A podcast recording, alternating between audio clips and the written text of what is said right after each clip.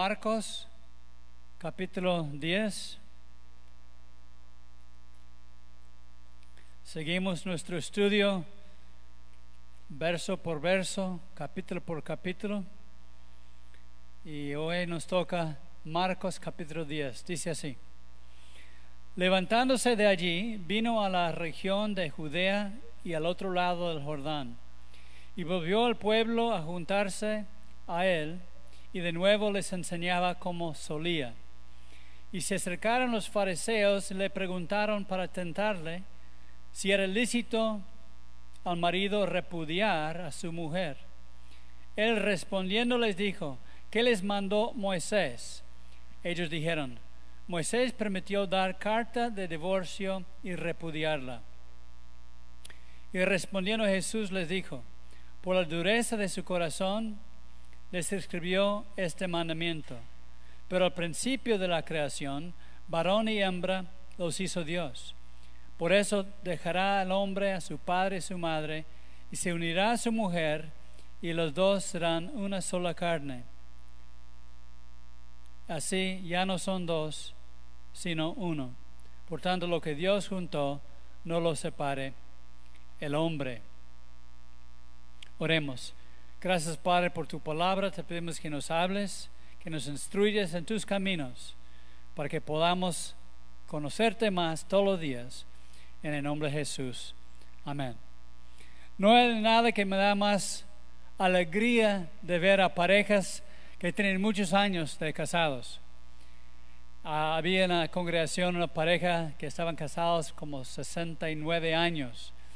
Y ya cuando uno envejece con la pareja es algo muy lindo. Y había la historia de un, una esposa y un esposo muy enamorados. Y la esposa le dijo al marido, ¿sabes qué? Se me antoja los taquitos del centro. ¿Puedes ir para traerme unos? Y ella dijo, claro que sí, voy. Entonces él se fue por la autopista para comprar los taquitos.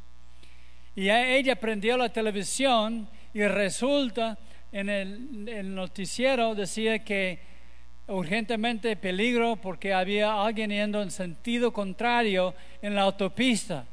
Y en eso dice, es el mismo autopista donde está mi marido, le voy a hablar por su celular. Le habló por su celular y dice, mi amor, mi amor, hay un carro en sentido contrario en, tu, en la autopista. Y él dijo, no, no es un carro, son muchos carros. Me gusta que las parejas se envejecen juntos y que cada año que pasan casados es más dulce que el año anterior. Así ha sido mi matrimonio, estoy muy feliz. Mi, esposa me pagó para decir eso. no es cierto. Nos vamos a reír un poco en la mañana. Aquí dice que los fariseos querían tentarle. Era un truco para hacer que la gente se enojara con Cristo. Y cuando sucedió esas preguntas tramposas, Cristo siempre respondió con, otra pregunta. Dice, ¿qué les mandó Moisés? Él dijeron, Moisés permitió dar carta de divorcio y repudiarla. Voy a leer en Deuteronomio capítulo 24, este mismo versículo que citó Jesús. Dice, cuando alguno tomare mujer y se casare con ella, si no le agradare por haber hallado en ella cierta o alguna cosa indecente, le escribirá carta de divorcio y se la entregará en su mano y la despedirá de su casa. Y salida de su casa podrá ir a casarse con otro hombre. Entonces, es importante saber que dice aquí si había en ella cosa indecente. Los fariseos tenían diferentes ideas de, de qué era algo indecente. Había dos escuelas de rabinos. Una la escuela de Gilel Y ellos decían que puede haber divorcio por muchas razones. Si era la mujer gritona y se podía escuchar hasta la casa vecina, podría divorciarse con ella. O si ella habló mal de los papás de él, era una razón darle carta de divorcio. Y dijo este rabino, hasta que se quemara la comida, era razón para divorciarse con ella. Muy difícil, pero ellos nomás querían buscar el pretexto para divorciarse. Otro rabino, el Shammai, dijo, no, lo que representa en Deuteronomio 24 es que era por infidelidad, por adulterio o fornicación. Entonces, eso era una trampa de los este, fariseos para, para tropezarle a Jesús. Pero Jesús responde, dice, por la dureza de su corazón les escribió este mandamiento. Pero al principio de la creación, varón y hembra los hizo Dios. Y por esto dejará al hombre a su padre y su madre y se unirá a su mujer. Muy importante que veas una cosa. Dice, desde el principio de la creación, varón y hembra los hizo Dios. Hay mucha confusión hoy de día en cuestión de, del sexo de la persona. Hay gente que dicen que nacieron hombres, pero realmente son mujeres y quieren cambiar de sexo. Pero dice aquí en el principio, no más había dos, había hombre y mujer, y estaban hechos para casarse. Y dice que el matrimonio consiste en la Biblia de una mujer y un hombre. Y dice el 8, y los dos serán una sola carne, tal que ya no son ya más dos, sino uno solo. Por tanto, lo que Dios juntó, no lo separe el hombre. Esa palabra juntó habla de, de un pegamento. Es como la cola loca que se pega y ya no se desprenda. Y dice, lo que Dios juntó no lo separe el hombre. La verdad, el divorcio es como una amputación. Si hay gangrena en el pie y está muy mal la gangrena, tienen que cortar la pierna para salvar la vida. Y así es en ciertos casos que el divorcio es así, es una amputación, es algo que realmente sumo necesario, no es una cosa de caprichos o deseos. Dice, si leas conmigo en Mateo 19, el mismo relato, pero con un poco más de información. Mateo 19, versículo 3, entonces vinieron a él los fariseos sentándole, diciéndole, ¿es lícito el hombre repudiar a su mujer? por cualquier razón o por cualquier causa. Está, ampliando lo que dice Marcos, que estaban buscando cualquier pretexto para divorciarse. Entonces lo mismo dice aquí que versículo 4, no han leído que los hizo al principio, varón y hembra los hizo, y dijo, por eso el hombre dejará padre y madre, se unirá a su mujer y los dos serán una sola carne. Ahora, es muy interesante que dice que el hombre debe dejar a su padre y su madre y unirse a su mujer. La verdad es que el amor entre los esposos es más fuerte que el amor que siente la madre para su hijo. Mucha gente se confunde en eso, pero dice la Biblia que el hombre dejará al padre y madre y se unirá a su mujer. Yo recomiendo que aunque no tengas que pagar renta en la casa de tus papás o de tus suegros, es algo recomendable rentar un cuarto donde pueden formar su propio hogar. Y eso va a ser de bendición para ustedes. Versículo 6. Así que no, ya no son dos, sino una sola carne. Por tanto, lo que, el, lo que Dios juntó, no lo separe el hombre. 7. Y le dijeron, ¿por qué pues mandó Moisés dar carta de divorcio y repudiarla? Y él les dijo, por la dureza de su corazón Moisés les permitió repudiar a sus mujeres, mas al principio no fue así. Y yo les digo que cualquiera que repudia a su mujer, salvo por causa de fornicación, y se casa con otra, adultera. Y el que se casa con la repudiada, adulterará. le dijeron a sus discípulos, si así es la condición del hombre con su mujer, no conviene casarse. Entonces fue, fue palabras fuertes, porque aquí está diciendo Cristo únicamente por, por causa de fornicación o adulterio se puede divorciarse. Entonces aquí tenemos en la palabra lo que se trata de, del divorcio. Y hay otra situación en 1 Corintios 7, hablando de una persona en el matrimonio que no sea creyente. Entonces dice en versículo 10, 1 Corintios 17, 10, pero a causa de los que están unidos en matrimonio, mando yo no, sino el Señor, que la mujer no se separe del marido. Y si se separa, quédese sin casar o reconcíliense con el marido y que el marido no abandone a su mujer. Hablando si es una pareja cristiana, eran palabras de Cristo. Por eso yo no, sino el Señor dijo eso. 12. A los demás lo digo, yo digo, no el Señor. No es que no era inspirada por Dios, sino que está añadiendo a lo que dijo el Señor Jesucristo. Si algún hermano tiene mujer que no sea creyente y ella consciente en vivir con él, no la abandone. Y si una mujer tiene marido que no sea creyente y él consciente en vivir con ella, no lo abandone. Porque el marido incrédulo es santificado en la mujer y la mujer incrédula en el marido. Pues de otra manera sus hijos serán inmundos mientras que ahora son santos. Pero si el incrédulo se separa, sepárase pues no está el hermano o la hermana sujeto a servidumbre en semejante caso, sino a paz nos llamó Dios.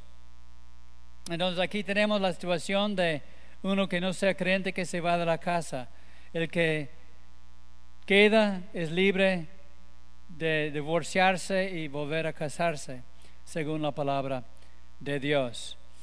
Es muy importante ver en la escritura cómo lo que podemos hacer para que nuestro matrimonio sea bendecido, que no termine en divorcio. Vayan conmigo a Efesios capítulo 5. Efesios 5. Y vamos a ver la instrucción bíblica para tener un matrimonio exitoso, un matrimonio de gozo, un matrimonio de amor. Efesios capítulo 5, versículo 17. Perdón, versículo 15 dice así.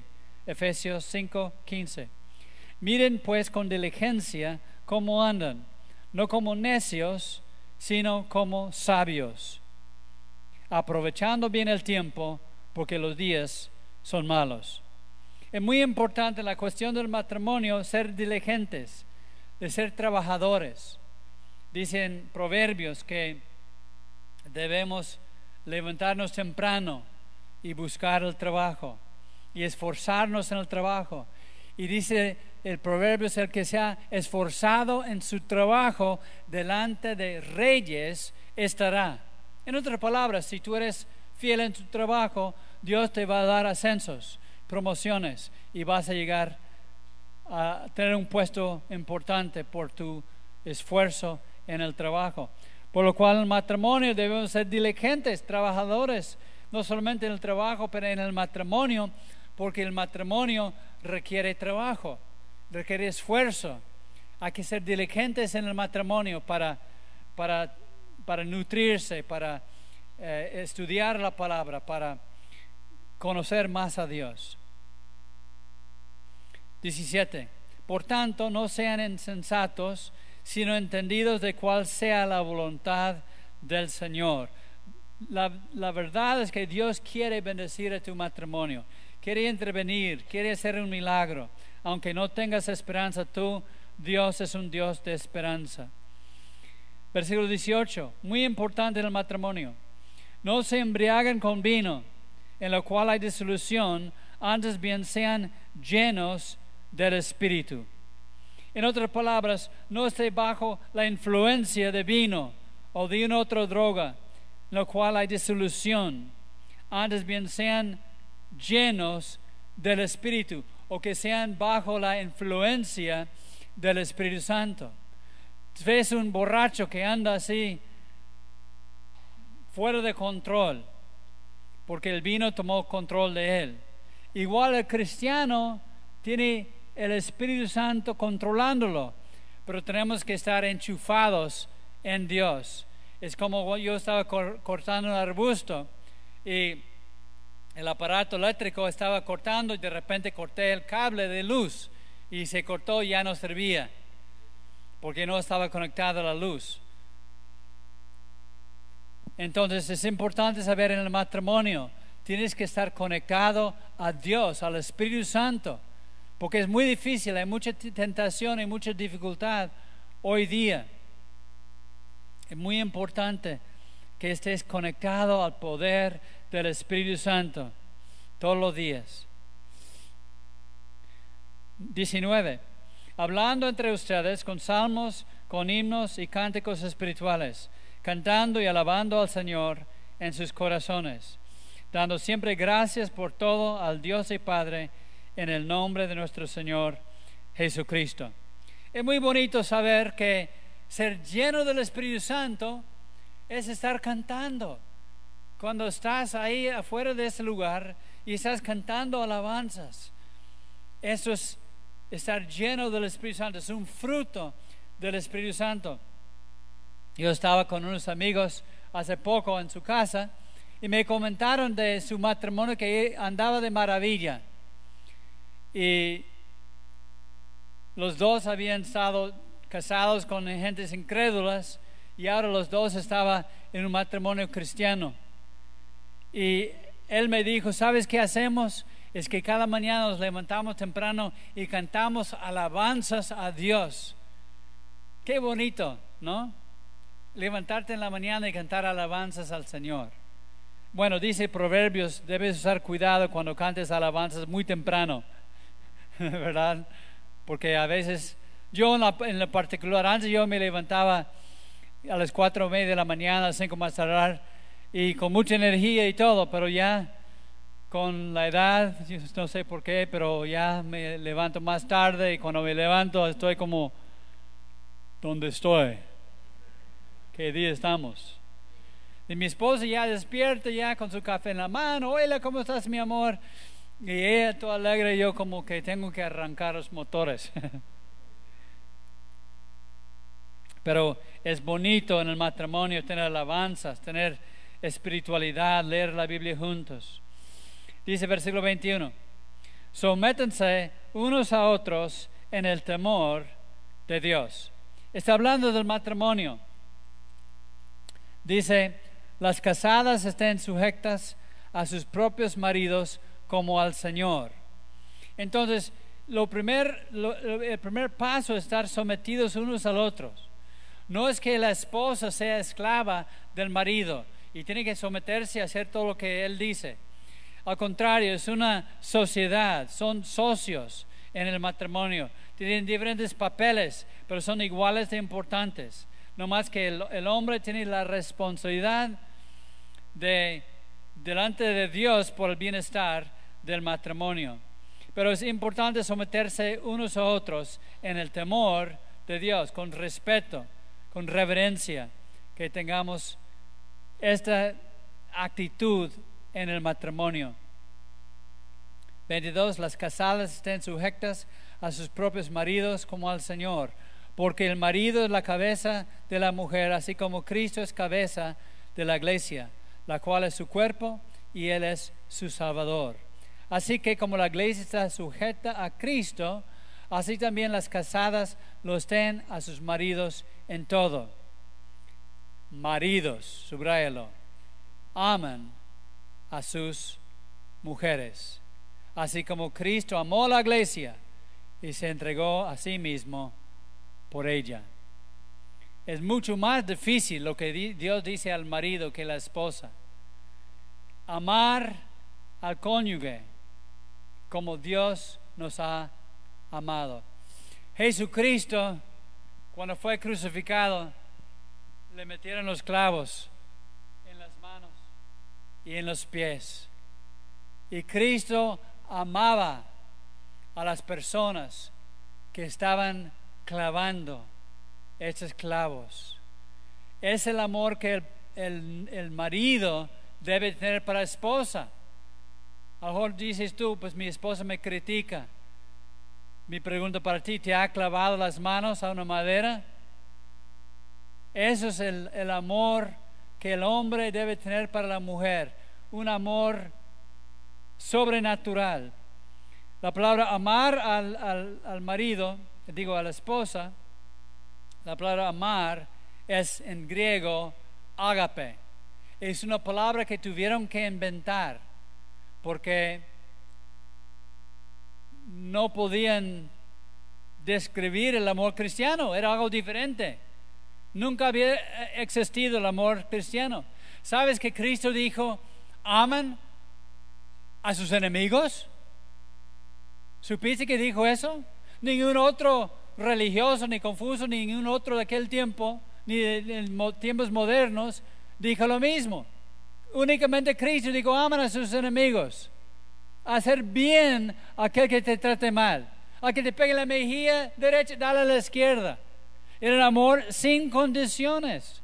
Un amor revolucionario, increíble. Y Cristo vivió la realidad cuando le crucificaron a morir por nuestros pecados, a morir en nuestro lugar. Y da este ejemplo a los maridos. Está duro, ¿verdad? Está difícil. Pero Dios nos enseña del amor agape. Un amor sin condiciones debe existir en el matrimonio. Y quiero definir el amor ágape según la palabra de Dios. Vayan en tu Biblia a 1 Corintios capítulo 13, versículo 4. El amor, el agape, el amor es sufrido.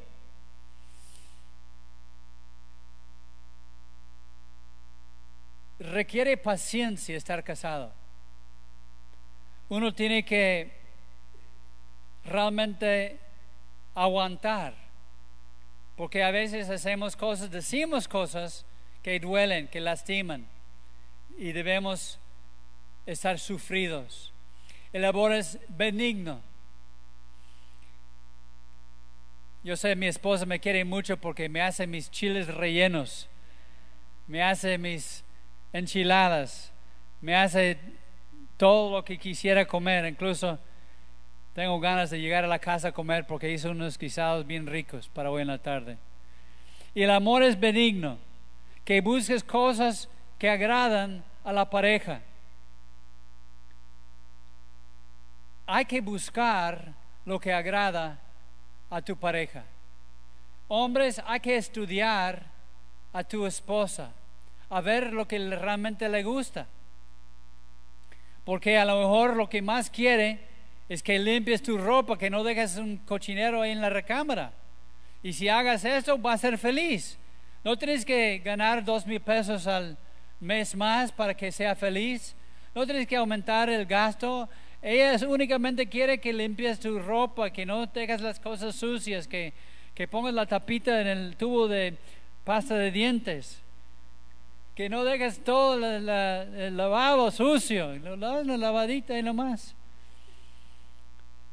Entonces el amor es benigno, hace bondades, hace algo de sorpresa. Tú puedes, hombres, comprar flores para tu esposa. Y si no tienes dinero, puedes ir a la casa de tu vecino y arrancar unas flores ahí para llevarte, llevártelas a tu esposa. Pero puedes hacer cosas pequeñas de bondad. Había una película eh, que hablaba de un niño que dijo, bueno, si hacemos una bondad a alguien con la condición de que esa persona también hace algo bueno para otra persona, puede haber una cadena de bondad. Y en verdad es lo que pasó. Y en, el, el matrimonio debemos estar abiertos a hacer bondades pequeñas, a hacer una bendición pequeña, de buscar una cosa chiquita. No es gran cosa. Hay que escuchar a tu esposa, ver lo que a ella le gusta. Y entonces puedes hacerle feliz. igual al marido. Ahora tú estás haciendo chilaquiles bien picosas y él quiere algo diferente, también muy picosa. Picudo. Bueno, el romance. Ya me entiendo, me explico. Dije mal, ¿verdad? bueno, es que me perdonan, por eso me aman. Mi esposa me perdona. Le he puesto a sufrir durante tres predicaciones hoy en la mañana. Entonces, lo que él quiere es otra cosa. Bueno, para no decir más. Dice aquí en 1 Corintios 13, perdón, 13, versículo 4. El amor es benigno, el amor no, se, tiene, no tiene envidia, no es celoso, no debes estar preocupada con tu marido que va por otra mujer, que, que va a estar a otra parte donde estás, hablando de su celular cada rato. No debe haber celos. El amor no es jactancioso, no se envanece. Y muy importante este punto. El amor no anda diciendo, pues yo tengo el mejor matrimonio del mundo y he visto hasta pastores decir cosas así. Dicen, pues fíjese, para mí ni siquiera ya existe la tentación sexual, porque yo ya tengo la victoria en eso y nunca tengo tentación. Mucho cuidado. Cualquier persona, hasta Cristo fue tentado. Y puede haber tentación. Y nosotros nunca debemos ser jactanciosos. debemos temerle a Dios y por su gracia nos mantiene fieles a nuestros esposos y que nunca debemos confiar en nosotros mismos, sino tener fe en Dios y evitar la tentación y apegarnos a Dios todos los días. Versículo 5. El amor no hace nada indebido. Debemos usar cuidado. Yo en mi carro no doy aventones a mujeres solas, porque si alguien me ve manejando con una mujer en el carro, ¿qué van a pensar? Y pueden pensar otra cosa que no sea cierto. A lo mejor alguien me pidió un aventón, pero yo digo, yo te puedo dar aventón. Se llama Uber. Te pago el pasaje, pero no te quiero llevar al carro porque se ve mal. Yo cuando estoy aconsejando dejo la puerta abierta para que la gente vea que no está pasando nada ahí. Por, eso debemos saber, estamos en una guerra espiritual. El diablo quiere tumbar a los pastores, quiere tumbar a los matrimonios, quiere hacer destrucción y maldad en todas partes. Pero nosotros tenemos la victoria, tenemos la palabra de Dios y nosotros vamos a ver cosas maravillosas en nuestras vidas. El amor no hace nada indebido, no busca lo suyo, no busca lo tuyo en el matrimonio búscalo de, de la otra persona. Busca, intenta hacerle a él feliz y Dios te va a dar felicidad a ti. El, el amor no se irrita. Es fácil irritarnos. Yo me acuerdo cuando me casé, este, fuimos novios nomás dos meses porque era pastor ocho años antes de casarme.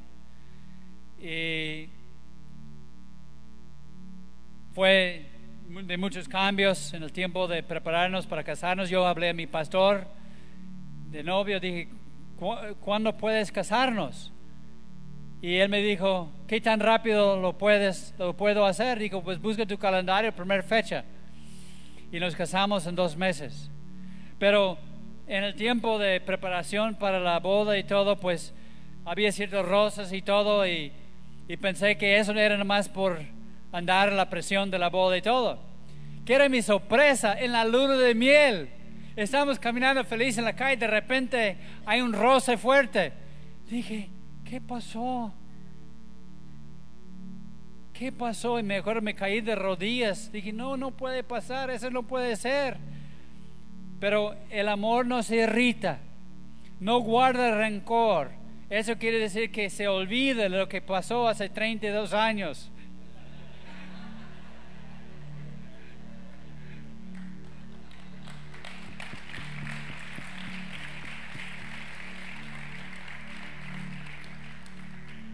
No guarda rencor. No, y eso quiere decir que no llevas una lista de cosas que pasaron hace tiempo.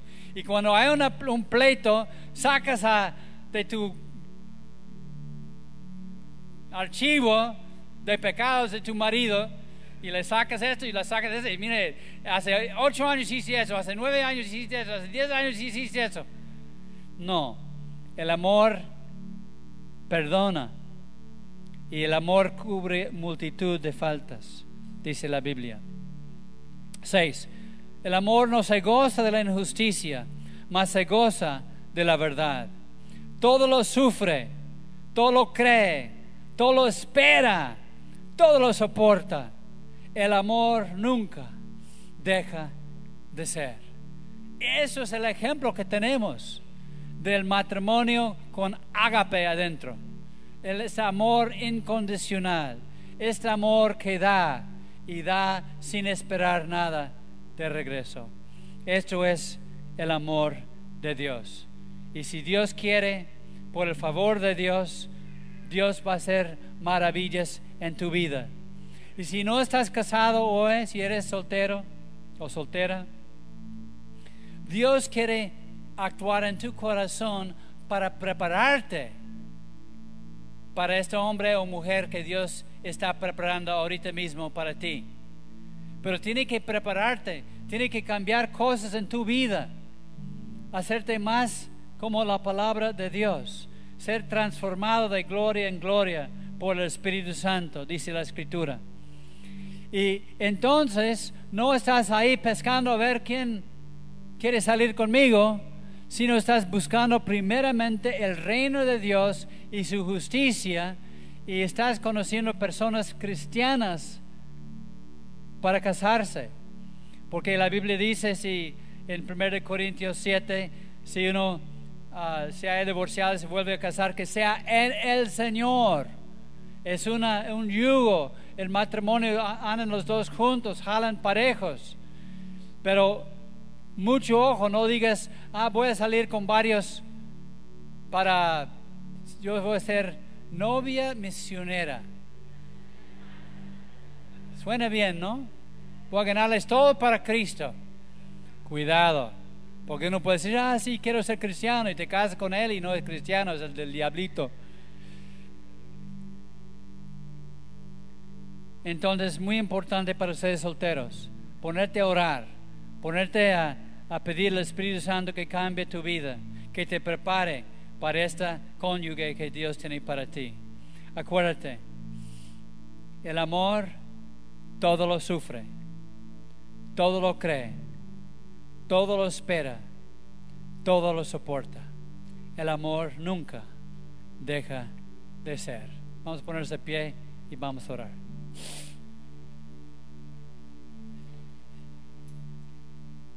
Gracias Padre por tu palabra.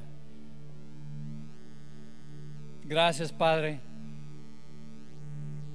porque eres bueno. Gracias Padre por los matrimonios aquí presentes. Te pido por cada pareja que todos podamos ser más como Cristo. Que nosotros los maridos podemos amar a nuestras esposas como Cristo ama a la iglesia. Podemos dar nuestra vida por ella. Dar nuestro tiempo, nuestro esfuerzo, nuestro cariño, todo para ella. Padre, yo te pido, para los que no están casados, que oren, que estudien tu palabra, que sean discípulos de ti y que tú vayas preparando también la persona que tienes para compartir su vida. y que dentro de esta congregación puede haber muchos matrimonios cristianos y muchos niños nacidos en parejas amorosas y que bendiga estos matrimonios aquí, Señor. En el nombre de Jesús, amén y amén.